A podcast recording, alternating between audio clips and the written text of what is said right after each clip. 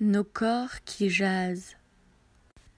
Un podcast proposé par les jaseuses. Aujourd'hui, je suis heureuse. Au départ, j'ai paniqué à l'idée d'être confrontée à moi-même, sans échappatoire face à mes angoisses. En temps normal, un agenda bien rempli, des dîners entre amis, des expositions et de nombreuses séances de sport me permettent de gérer l'anxiété qui me submerge parfois.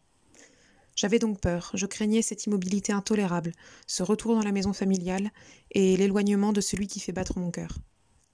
Je craignais tout particulièrement que ce confinement ne vienne dilater ma relation amoureuse naissante. Aujourd'hui, je constate avec tendresse que ce moment nous permet de mieux communiquer et de nous ouvrir l'un à l'autre avec plus de sincérité que jamais, malgré les moments de doute, de tristesse et de frustration.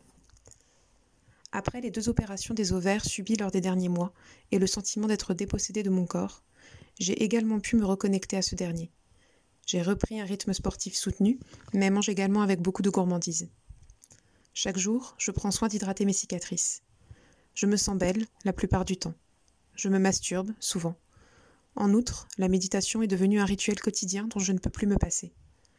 Aujourd'hui, je suis fière de moi, car j'ai le sentiment d'avoir fait un énorme pas en avant, vers plus de connaissance, d'acceptation et d'amour de moi-même. Je me sens prête à accueillir les hauts et les bas, les grandes joies et les petites déceptions qui surviendront inévitablement lors des prochaines semaines.